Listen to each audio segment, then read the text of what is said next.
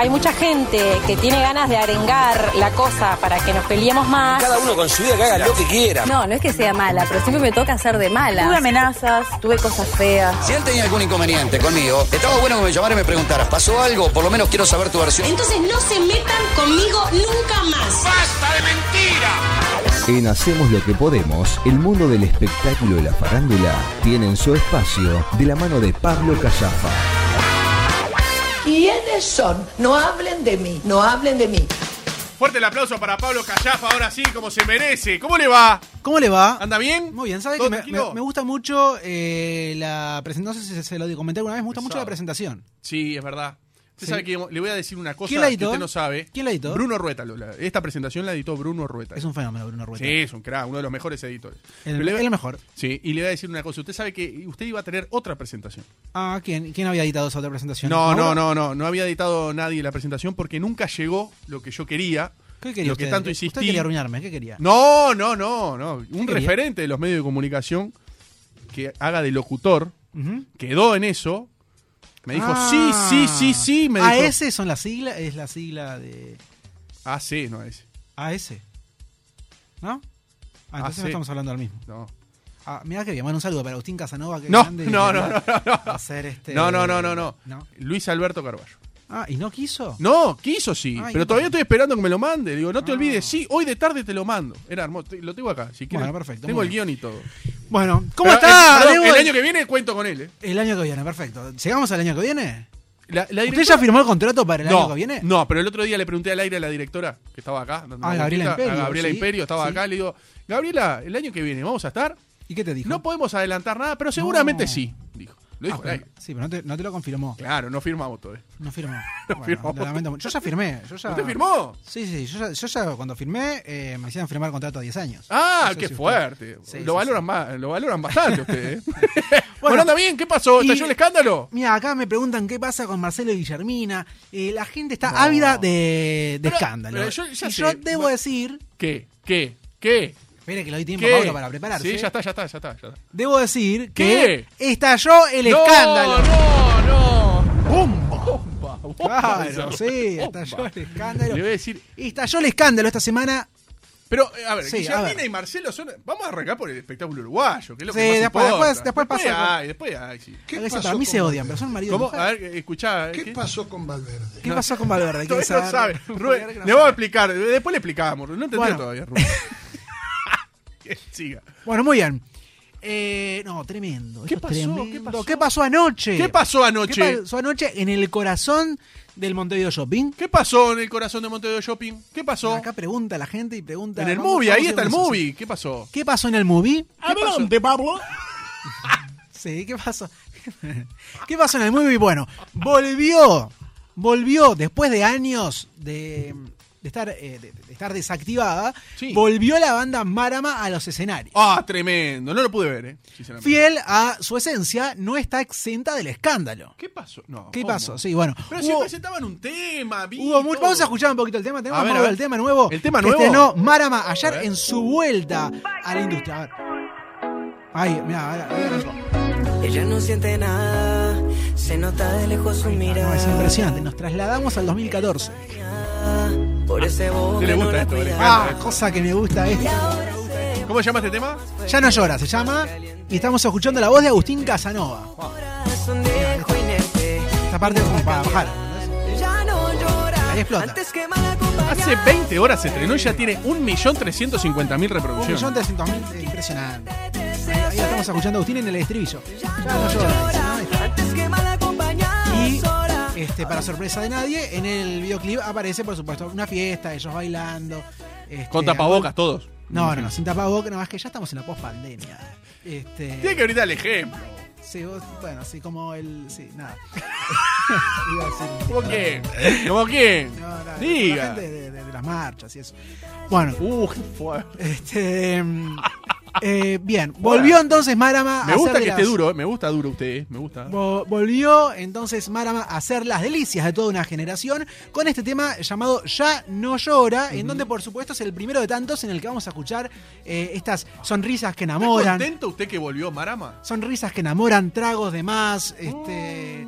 eh, fiesta en la playa, Pa. yates. eh, así Sexo que, al aire libre entre famosos, por ejemplo. Pero eso, que- eso no es eh, de Marama.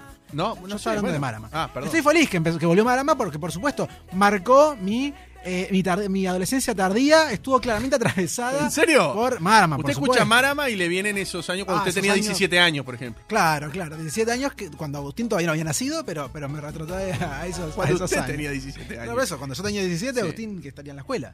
Capaz. Pero bueno, cuestión que volvió entonces Marama, marcada también por el escándalo. Ayer ¿Qué pasó? volvió ¿Qué pasó? al escenario entonces, frente a un evento pa- pa- para prensa, invitados especiales, anunciaron que vuelven a. eh, que, van, que vuelven, no, que van a hacer su primer. Eh, su primer ante la arena. Esto va a ser en diciembre. Pero ¿qué pasó? ¿Qué pasó? ¿Qué pasó? ¿Qué pasó? ¿Qué hay detrás de esto? ¿Qué pasó? Recordemos que Marama se desintegra en medio de un escándalo judicial. Sí, ¿no? sí. Estaban enfrentados a eh, Fer Vázquez y Agustín Casanova. Es verdad. A morir, a morir. ¿Y el nombre de quién era? ¿No era de Fer Vázquez el nombre? Bueno, el nombre era de Fer Vázquez. ¿Y qué pasó a los meses? Después de que se produjo la ruptura entre Fer Vázquez y, y Agustín Casanova, a los meses Agustín Casanova le inicia una demanda judicial a Fer Vázquez, una demanda labor- de corte laboral. ¿no? Como que era, eh, como que Agustín era empleado, Empleado de, de- Fer Vázquez, entonces que tenía que cobrar un, des- un despido y una cifra millonaria que ascendía a este, un millón y medio. Era una cosa descomunal. Bueno, ¿qué pasó entonces? Fer Vázquez, a cambio de dar de baja eh, ese juicio, lo que le da Te es la marca Marama. Le- te doy el nombre y no me jodas más. Claro. O, eh, más bien al revés, ¿no? De parte de Agustín, bueno, dame la marca Marama y lo dejamos, y la dejamos por, esa, perfecto. Fue lo que pasó. Eh, Fer Vázquez se dio la marca Marama y esto ocurrió poco antes del inicio de la pandemia, porque Agustín hace mucho tiempo que tenía ganas de volver a lanzarse con Marama después de haber tenido una experiencia como solista que, si bien tuvo eh, mucho éxito, estuvo lejos de recoger la misma repercusión que lograba con la banda. De manera que ya te diría que hace dos años que está en la vuelta el proyecto para que mm, vuelva Marama como tal. Bien, bien. Y se pudo lanzar en el día de ayer. Finalmente, ¿Nadie se le ocurrió hablar con Fer Vázquez, por ejemplo? Bueno, em, fíjate, acá dice, se hizo lindo y tuvo que volver de capa caída. Desagradecido, dice Ana Laura Román sobre... Le mando un beso grande a Ana. Laura Román, una crack. Eh, sin vergüenza, acá, eh, siempre con sutilezas. Eh, bueno, eh, cuestión que, claro, pobre Fer Vázquez, imagínatelo, ¿no? Así como Sí. Steve Jobs fue echado Claro. de, de Apple, ¿no? Sí, o, sí. o para poner al, al nivel de Steve Jobs, así como eh, le pasó a Gaspar Valverde y la peluquería de Don Tal Mateo. cual, tal cual, tal Bueno, cual. Lo mismo le pasa ahora a Fer Vázquez que ve de afuera, por la, ven- por la ventana, Ah, el éxito de Marama. eh, la vuelta. Sin agarrar un peso Sin él. agarrar un mango él.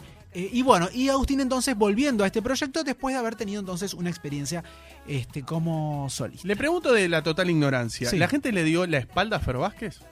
Bueno, no, a Fer No, Vázquez- le pregunto porque hoy día lo, lo- lo que hace Fer Vázquez no tiene tanta repercusión como lo que tiene Agustín Casanova. ¿O sí? Y bueno, no. Capaz lo- que yo no estoy mucho en los ese temas mundo. solistas, si uno eh, analiza los años, hoy capaz que, hoy en este momento capaz que sí, pero si uno analiza lo que pasó después de la separación entre Marama y Rombay hasta ahora y revisa los temas que sacó Fernando y los temas que sacó Agustín, y no sé cuál tuvo Bien. más repercusión. Yo te diría que están ahí. Bien. Fernando, eh, pasa que fueron perfiles distintos. Agustín se centró más en, eh, en un éxito y en potenciar su figura eh, acá en, en la región. De hecho, en Argentina protagonizó Sí. una tira de polka. Acá eh, es uno de los jurados estrellas de Got Talent.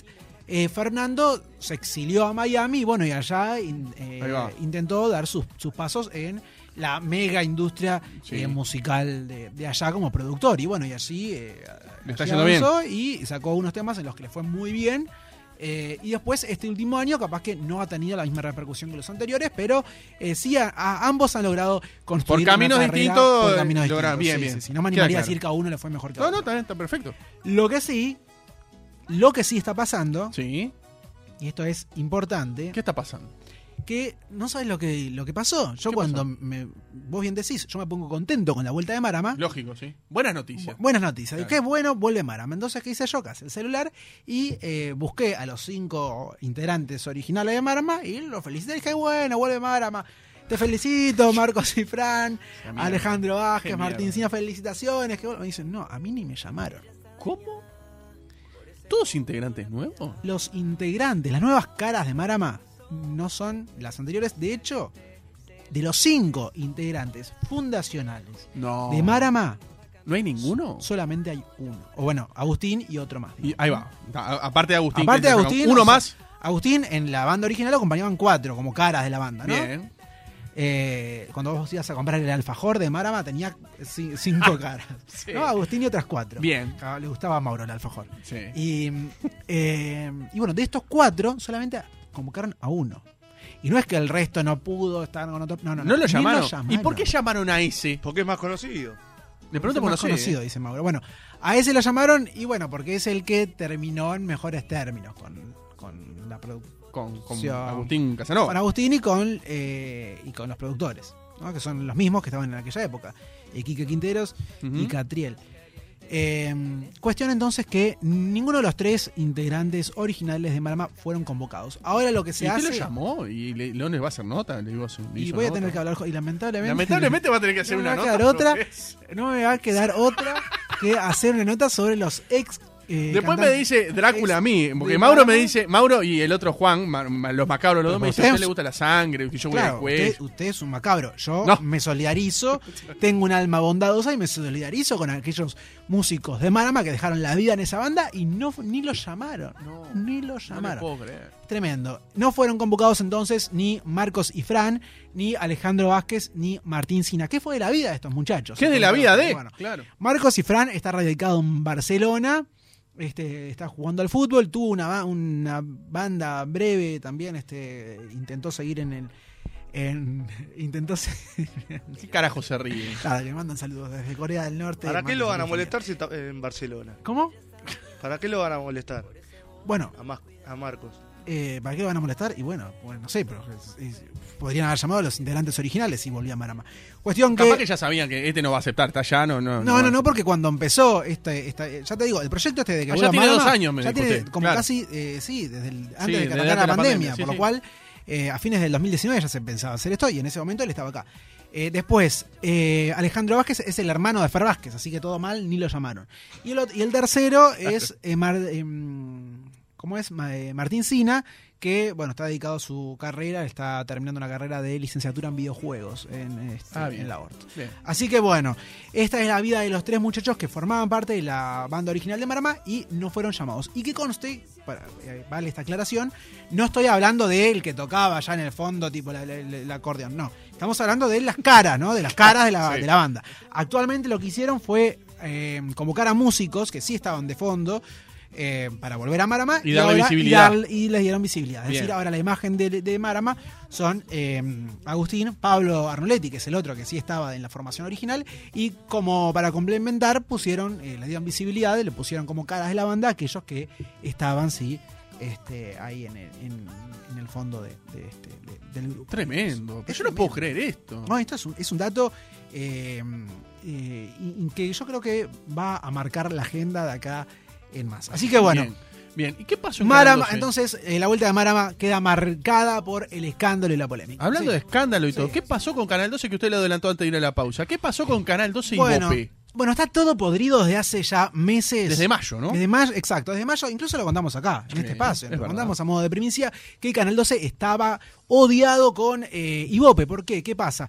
Ya hace 3, 4 años que los números no le sonríen tanto a Canal 12 como pasó durante más de una década. Eh, La primera, de- del 2000 al 2010, pongámosle, ¿puede ser? Del, Del do- 2005 al 2015, del- pongámosle ahí. y desde el 2005 al 2000... dos- Pero la puta madre. ahí está. ¿Usted no sabe que está al aire y tiene que bajar el volumen? Eh, vamos a bajar el volumen porque me está, me está llamando el ¿Quién lo fotógrafo Pablo Pena. Pablo Pena, abrazo Pablito. grande para él. Sí. Eh, bueno.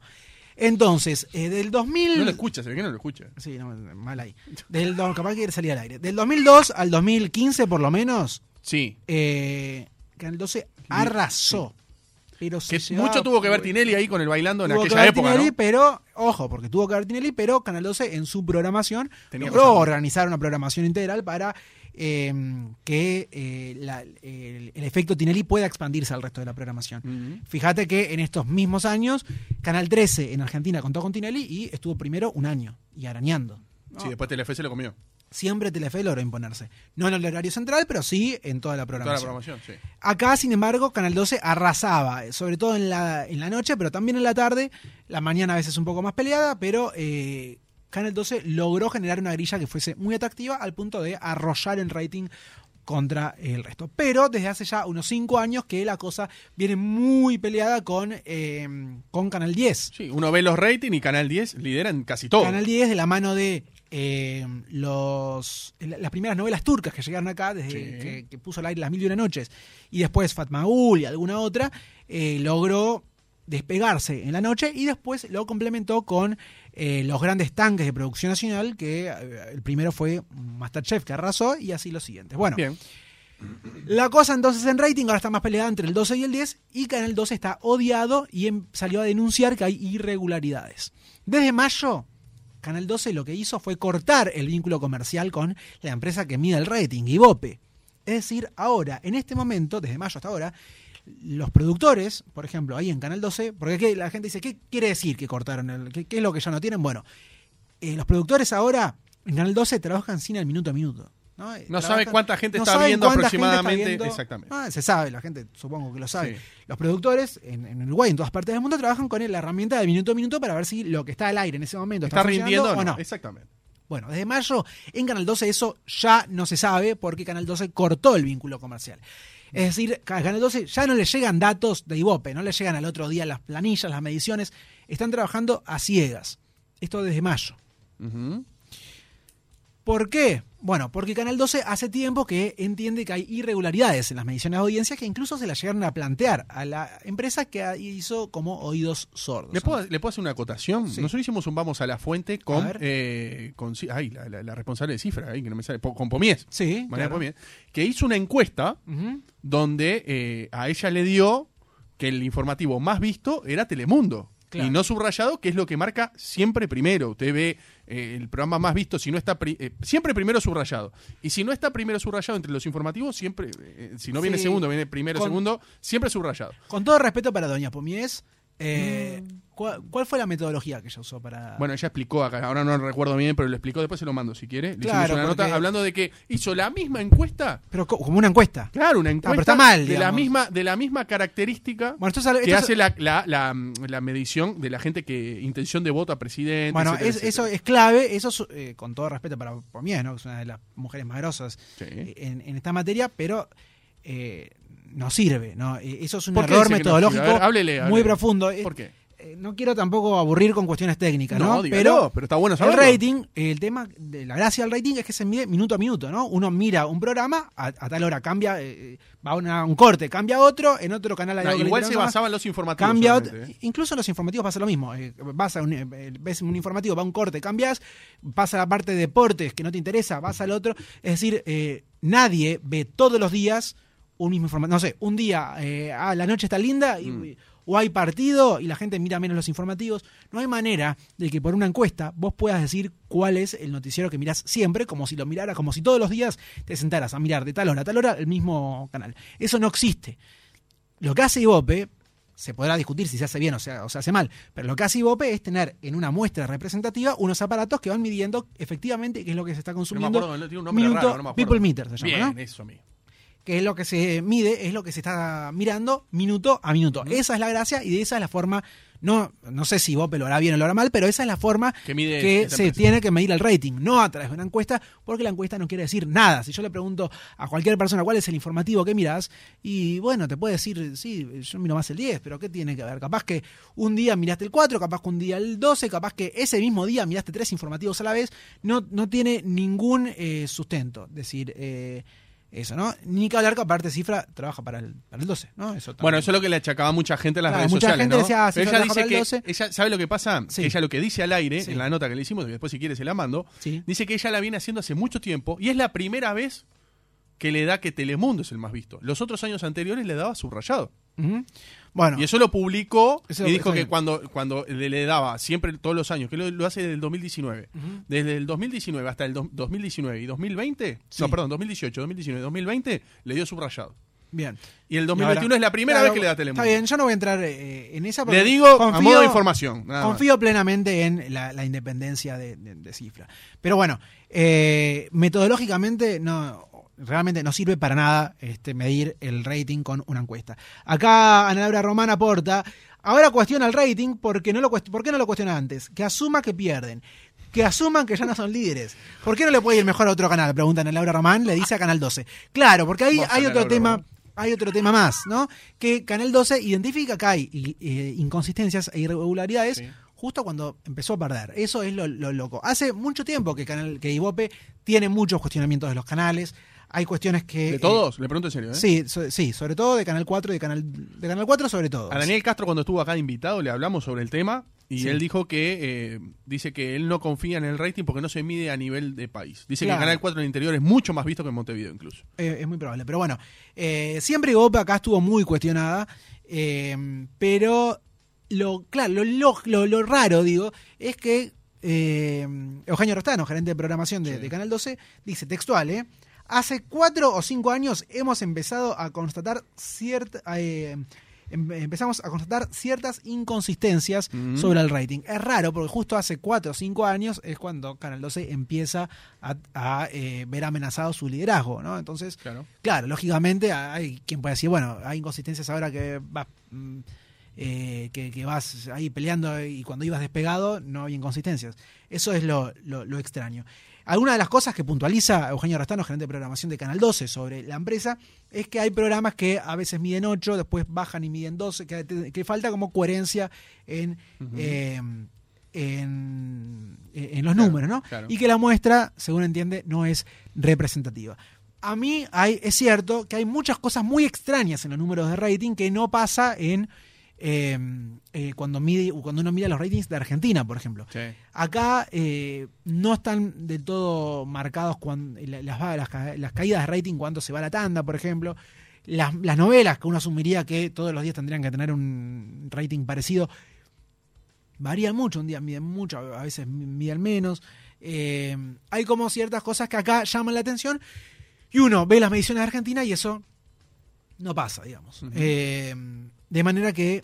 No, eh, incluso habla de, de- de- Acá hay cosas que Yo la leí toda la nota, está muy buena. Sí. Eh, incluso habla de, de la falta de respuesta. Dice que cuando quieren una respuesta sobre algo, le llega un mail muy Bueno, tarde. exacto, no, sí. no, no, no es muy me claro consta tampoco. que Canal 12 le ha pedido información o cuestiones a eh, detalles técnicos a Igope e Igope ha hecho oídos sordos. Lo mismo que también otros canales también han pedido alguna información más detallada sobre el consumo de, de programas a, a Igope e Igope no lo ha sabido explicar. Esto es, eso es así, es un dato de la realidad. Así que bueno, habrá que ver qué pasa, si esto se resuelve o no. Eh, lo ideal sería que los tres canales se pusieran de, ac- de acuerdo, Claro. ¿no? Porque si hay inconsistencias, inconsistencias, tiene que haberlas siempre, cuando uno le va bien, cuando uno le va mal. Entonces que los tres canales se pongan de acuerdo y bueno, y exijan a Ibope un mayor profesionalismo. Y ahora- Si es que entienden que pasa eso. Ahí va. Y ahora que está Canal 5 midiendo rating, que nunca lo hizo, ¿no? Bueno, ahora se está midiendo el rating de Canal 5. y TV Ciudad también. Eh, y de TV Ciudad también. Bien, Esto es, es bien. así. Así que, que, bueno, se verá entonces eh, qué pasa con eh, las mediciones de audiencia ahora. Eh, yo igualmente felicito y ¿Le publican? festejo. ¿Le publican? Le pregunto en serio. ¿le Durante publican? unos bueno, pasó eso. Durante unos días, eh, Ibope en sus, en sus publicaciones eh, públicas, valga la redundancia, ¿no? en, en lo que, pu- en lo que hace público con respecto a las mediciones, que son los cinco programas más vistos, omitía los programas de Canal 12. Después de las declaraciones que hizo Eugenio Restano, eh, Son las declaraciones de, de peso. que ¿no? fueron declaraciones de uno de los tipos más pesados de la industria televisiva acá en este país, Tal cual. eh, Ibope revisó esa medida y ahora nuevamente hace públicos los cinco programas más vistos, incluyendo los de Canal 12. Claro. ¿Sí? Sí, sí, lo entiendo. De manera Y- que- ¿Pero se arregló la cosa con Canal 12 o lo hace No. de, de- para.? No, no, lo hizo eh, porque realmente no tenía ningún sentido la publicación de los cinco programas más vistos de la televisión y que no estuviesen. que no tuviese no Canal 12 estuviesen que, también 12, lidera. ¿no? Claro. Claro. Bien. Pero. mm, Pero sí. Que, eh, perdón, que a Canal 12 no le va mal en cuanto al rating. No, a Canal 12 no le va para nada mal. Para nada Súbete mal. mi moto, está primero los domingos, le gana polémica en el bar, no Sí, sé, tiene muchas cosas. a play, Canal 12, es cierto, la ruleta de la suerte, tiene un montón de Tiene un cosas. montón de éxitos y le va, le va bien. Claro. Durante muchos años estuvo muy despegado del resto y ahora eh, a Canal 10 también le va muy bien. Eh, así que bueno, yo igualmente felicito que de, un- de una vez por todas, porque es como, era como un silencio a voces, ¿no? Que había como una sensación entre los canales que Ibope eh, no era lo suficientemente profesional a la hora de las mediciones de audiencia. Así que independientemente del momento o lo que sea, yo Bien. celebro que, que- que Eugenio Rostano haya tenido la valentía de eh, patear el tablero y ser por lo menos haber dado el primer paso a decir que había problemas con las mediciones. Ojalá que si los otros canales también entienden eh, que pasa eso, se animen a eh, tomar una decisión muy valiente, ¿no? Porque recordemos que los canales se nutren económicamente de las De eso depende de la de pauta las pautas publicitaria. publicitarias. Y las pautas publicitarias eh, se basan en función del rating, ¿no? De cuáles son los programas que se envían más y cuáles son los que se envían menos. Por lo cual es eh, eh, eh, realmente es muy valiente que un gerente de un, de un canal de televisión, Haga algo así. seguramente también avalado por, por No. los propietarios y, eh, ¿no? de- y los dueños del canal, eh, salga y diga, bueno, este esto no, no está funcionando. Así que Bien. ojalá se sumen. otros. Hablando de rating, ¿quién ganó la puja entre PH y algo que decir? Entre Hablando Canal rating, 4 y Canal 2. Tenemos el clásico de todos los viernes. el nuevo clásico. El nuevo clásico de los viernes. Sí. Por un lado, algo que decir, eh, conducido por Pablo Fabregat en un gran momento. Y por el otro, eh, Gonzalo Camarota, que volvió hace dos viernes con una nueva versión de, P- bueno, o la misma versión, pero una nueva temporada de PH. ¿Qué pasó el viernes pasado? ¿Qué Atención, pasó? te ¿Qué voy a pasó? contar el rating, saca nota, te voy a contar el rating del viernes pasado en este duelo de los viernes. Por un lado, PH alcanzó 6,4 puntos. Esto no está en ningún lado, ¿verdad? No. Esto lo está contando usted. Material exclusivo. Sí, señor. Dígame. PH 6,4. Algo que decir, 7,3. Por menos de un punto, pero, Pero ganó. pero ganó Pero no, es, algo no es nada amplio decir. tampoco. ¿eh? ¿Eh? No es nada amplia la diferencia. No, no, una diferencia muy acotada. Esto también técnicamente tenemos que explicar por qué. Richard Galeano es Mufa y la semana pasada dijo, él, siempre se pasa todo lo contrario a lo que él, a lo que él ¿Cómo vaticina que va a alimenta pasar. bobada? Alimente, alimente Eh, esa y la semana pasada dijo, no, le va a ir muy bien algo que decir. Dijo, va a ganar. Bueno, ganó, pero ahí, ahí nomás. Ahí peleándola, Macabro, claro, macabro. Eh, así que, bien. Bien. Va 2 a 0 por ahora, ganando algo que decir es la una puja cosa. de los viernes. eh, Sí. ¿Quién quiere ser millonario? Debutó el lunes. Pasó de jueves a lunes. ¿Quién quiere ser millonario?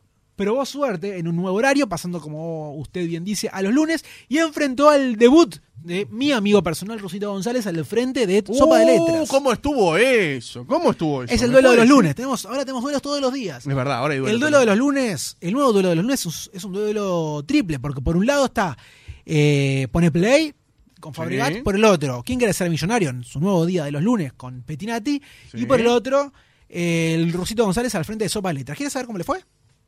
Quiero saber cómo. ¿Quieres saber cómo les fue? Quiero saber. Quiero saber. Muy bien. Muy bien. Hay uno que se despegó. ¿eh? A ver, los debut siempre son buenos. Habitualmente. Vamos a recordar ¿no? una vez más. Acá, Richard Galeano, que es el hombre mufa. No, yo no dijo- dije nada. Sí, dijo que iba a ganar No. Sopa de Letras porque era su primer programa. Eso lo dijo Juan. No me metas. No, la grabación. no, no, tenemos las grabaciones más. Yo dije que le iba a ir muy bien. No sabía si iba a ganar. Claro, bueno, está bien.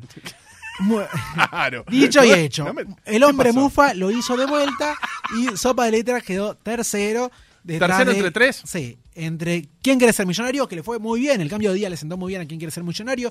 Que andaba ahí en los nueve puntos. Bueno, ahora metió 13 puntos. Ah, la ¿Quién quiere ser pelota, millonario? Se bien. despegó frente a eh, Pone Play, que hizo 8,7 y un poquito más atrás quedó Sopa de Letras, que hizo 8,5 puntos. No, no está mal tampoco. Que ¿eh? no está para nada mal, de hecho, fue el programa más visto del canal, obviamente. Y atención con este dato, porque hay que verlo desde un punto de vista más, eh, más integral.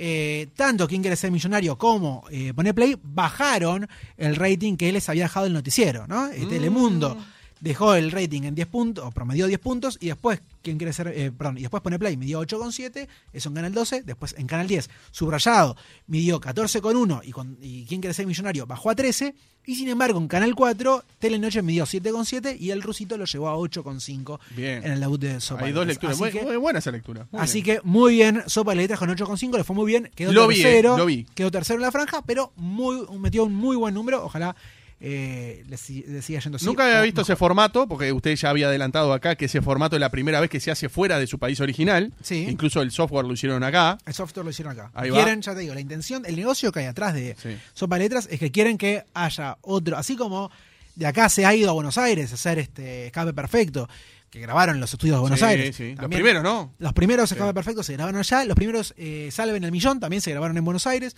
Acá cuando Rafa Cotelo hizo The Wall, ¿te The? Wall El también. caía en las pelotas, bueno, ese programa que hacía Marley en que Argentina. hacía Marley en Argentina y también tanto Marley como Co- Rafa Cotelo lo fueron a grabar a, a San Pablo. Mm, es verdad. Bueno, eh, acá quieren generar eso con sopa de letras que vengan de otros países a grabar, grabar acá. De hecho, se hizo en un mega estudio de 900 metros cuadrados Lo parió, lo vi, eh. que tiene Canal 4, que es como independiente, ¿no? Es, da a la calle, tiene sus propios camarines, es este es como otro canal al Bien. lado de Canal 4. Es impresionante el estudio nuevo que hizo el canal y ahí tuvo lugar entonces, se, se realizó eh, Sopa Está bueno el programa, ¿eh? No, no voy a decir que no, pues está bueno. A mí, sinceramente, eh, no, no me rompió la cabeza. No te rompió la cabeza. Pero tengo que reconocer que está bueno y aparte es algo distinto. Pasa Es que, algo- ¿sabes lo que me hizo acordar también? ¿A qué le hizo acordar? Ah, no, no, me- no es que me A hizo ver. acordar, pero tiene, dentro de todo, dentro de lo diferente, tiene algunas semejanzas, por ejemplo, con la ruleta de la suerte. También. Ajá. Me parece. Bueno, todos son bramas. Con el tema de, las letras, que hay que adivinar la frase, esto hay que encontrar la palabra en la- dentro del, crucigrama. Y bueno, prácticamente. son- bueno, usted le busca el pelo a huevo no, todo. le A mí digo me- lo que yo, lo Me que encantó Sopa de Letras. Bien. Dicen a Laura que Sopa de Letras lo quieren hacer en Buenos Aires. Bueno, muy bien. Bueno, ojalá. Eh, me encantó Sopa de Letras. Me encantó el Rusito en ese formato. Me parece que está muy bien, muy muy, bien. cómodo, fresco. Hacía tiempo que quería algo así. Me ¿eh? gusta que se apuesta por un formato que no lo hayamos visto ya en otro país, es decir, algo original también me ocupa mucho. No me gustó mucho el casting, ¿no? Eh, la verdad que los participantes de la primera del primer programa medio, no sé, tenían como poca gracia, ¿no? ¿No le pareció? Pero, pero por lo general los, los participantes que son del público no tienen mucha gracia porque no son de los medios. No, no, pero lo digo en serio. No, no es así. Vos fijate, este, los participantes de Bake Off tienen todos algún trauma o alguna cuestión media extraña. Ah, bueno, pero es, un, es otro tipo de real. Eso es un real. No, por ejemplo, si vos ves el programa 100 Argentinos Dicen que conduce Barassi, todos los participantes tienen un poquito de onda. Estos eran un embole los participantes. Bueno, No los embo- eh, a ver, los participantes de quién quiere ser millonario acá que hace Petinati también son medio embole. Bueno, mal ahí el casting entonces Lo digo también. en serio, Sí, es verdad. Verdad, es verdad. Eh, así que ah, pasa que hay tanto programa de preguntas y respuestas ahora que cuesta, pero hay que Claro. salir a conseguir gente que tenga un poquito de carisma, por lo menos para el primer programa. Después de última tachanchás y lo que sea, pero para el primer programa lo hubiesen puesto el rusito a algunos que se la remaran más, pobre ruso. ¿no? Claro. Por, fa- por favor, yo qué sé, no sé. A mí me parece.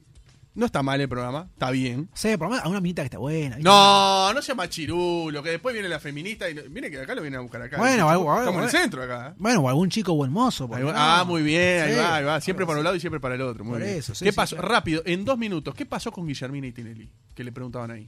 Bueno, con Guillermina y Tinelli. Ah, me, acoten acá. Los ocho jalones tienen mejor casting. Es cierto, los ocho jalones tienen, tienen mejor casting. Los No lo vi que tanto, van- los ocho Los que vi participantes que dos van son como más personajes, es, es cierto. Eh, bueno, entre Guillermina y Tinelli y nada, se están tirando como palitos. Pobre Marce. No, esto, esto es- esto- Termina antes, dijo usted, ¿no? No llega a diciembre. Otro, sí, venimos cada programa, en cada columna. eh, acá sí quiero saber, quieren saber este lo que pasa con, con Guillermina y Tinelli.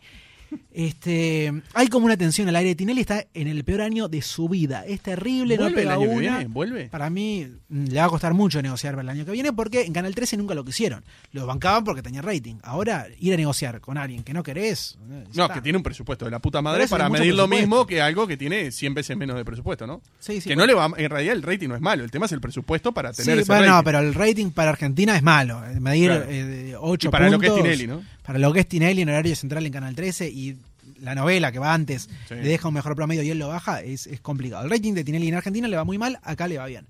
Eh, pero lo que pasó, dice, claro, acá este, Ana Laura Armán explica, están re bien Guillermina y Tinelli. Claro, entre ellos se chicanean al aire, tienen como una complicidad. El tema es que yo no sé si a Tinelli le divierte mucho que Guillermina Valdés esté al aire, le cuento a la gente que no lo ve. Todo el tiempo este, ella está como trancándole, llevándole la contra. Ah, hay un desfile, no quiero desfilar. Hay que votar, ¿a qué bailarina va a ir? No quiere votar. Es como que, viste, pobre Tinelli Bueno, tiene, tiene que, que- remar en dulce leche en ese programa, que es un bodrio este año. Y encima tiene la mujer ahí, que encima se la debe tener que fumar. Debe ser insoportable Guillermina Valdés, ¿no? No tengo idea. Encima que se la tiene que fumar en la casa, la tiene ahí en el programa. Yo no sé si él quería realmente tenerla o ella me dio que dijo, ¿por qué a mí no me llevas nunca al jurado? ¿Por qué no me llevas? ¿Por qué no me llevas? La puso ahí en el jurado y la tiene ahí rompiéndole lo ¿qué te digo? insoportable. Bueno, pero eso no es todo, porque en las últimas horas, eh, en los últimos días se supo de un nuevo cambio horario que va a tener Tinelli, va a arrancar 11 y cuarto en Argentina. Fua, más Ya- tarde. ¿no? ¿Y acá qué- a qué hora va a salir entonces? ¿A las doce y media entonces? Ah, bueno, acá sigue saliendo 11 y media, pero ya 11 y cuarto lo mandaron a Tinelli, casi que ahí el horario de los pastores, terrible. Ya no saben qué hacer con, con Marcelo, y esto es lo peor. Esto, Diga, Mauro, y nos escucha vamos. esto, porque esto es, esto es lo peor. Uh, mira, están conectados. El ex Marama, Marcos y Fran, desde, Uh, desde recién España. hablamos de ellos, dígale. que estuvimos hablando de ellos. Y eh, Catriel eh, Zagardoy también, que, que estuvimos hablando de la vuelta de Marama. Se conectan ahora. Dígame, Este, dígame y nos vamos. Bueno, terrible, esto es terrible, Mauro. Escuchá lo que pasa con Tinelli, que Sí, lo último es, es No, increíble. no, que se paró Viene tan mal el programa, tan mal, que la vuelta que le van a encontrar es hacer ronda de preguntas y respuestas de cultura general entre las parejas del bailando para ver quién se va y quién se queda. Ya no es el peor manotazo de abogado. Yo también me río acá y estoy acá con Richard Galeano, ¿no? Claro. Así, todo bien, pero eh, claro, ya están Jo- eh, y Prat, todos allá con, con, con Suárez. Pero es increíble, ¿no? Es increíble. Último manotazo de abogado, entonces. eh, No, tremendo. de pobre, del pobre Marce de este año, que le están pasando todas juntas, es pedirle a los participantes ronda de preguntas y respuestas eh, de cultura general para ver quién pasa de ronda. Ya se le fue, ya esta semana le pasó, le pasó, eh, ¿seguimos al aire? Sí, sí, sigue al aire, Bueno, sigue al aire. Le, pa- le serie, pasó entiendo otra más también, ya, ya no da ni para decirlo porque está en el piso, ¿no? Pero otra que le pasó fue que eh, una, una pareja en una coreografía, Facundo Masay, Sí, se tuvo quebró, una- ¿no? se- sí, se lesionó el hombro Sí. y eh, al aire, Flor Viña eh, denuncia, esto es terrible, esto es terrible porque nunca había pasado. Tremendo, En los tremendo. 30 años de- Tinelli nunca le pasó esto. Al aire, Fl- Flor Viña denuncia que no hay un médico para atenderlo. Pa. ¿Qué pasó? ¿Qué pasó? Sí. Tinelli corta esa parte y no sale al aire. Pero alguien, desde la tribuna, no sé, estaba Ay, lo grabando grabó. y se filtra. Se olvidó que hay celulares ahora. Se filtra la denuncia de Flor Viña y se hace viral, siendo que eh, este, siendo que eh, él había cortado esa parte. Es decir, se viraliza entonces la denuncia de que en el momento que se lesionó a Facundo Masay no había nadie para atenderlo. El próximo viernes va a venir con más información de todo esto. El próximo viernes venimos con más información de todo esto. Bueno, a, a todo esto, eh, la pareja esta, integrada por Flor Viña y Facundo Masaya, a la postre termina renunciando Renunciando. del certamen. ¿no? La pareja más vistosa eh, y más virtuosa renuncia al certamen. También le renunció otra pareja porque quedó embarazada, eh, Nair Calvo. Un desastre lo de Tinelli de, de este año. Pero este pero bueno, acá lo que acota Bien, Catriel es que a Tinelli no se le filtra nada, ¿no? Que podría haberlo filtrado él mismo para generar este, También, este mismo escándalo, cosa que también. no me sorprendería nada. Déjame mandar saludos antes Rápido, de cerrar dele. a Mary Gallinal, Ana Laura Román, Karen Todorov, Marcos Cifrán, Catriel Zagardoy, Cecilia Taborda, eh, Mamucha Fischetti y Gabriel Reira que están ahí conectados a, al ¿Y Instagram. Nahuel Marichal? Y Nahuel Marichal no estaba preguntando, dice Mauro. Nahuel Marichal hoy se ve que eh, lo pusieron a laurar. Bien, ahí va, muy bien. Eh, ha sido un placer, como siempre. ¿eh? Pero por favor, el placer siempre es mío.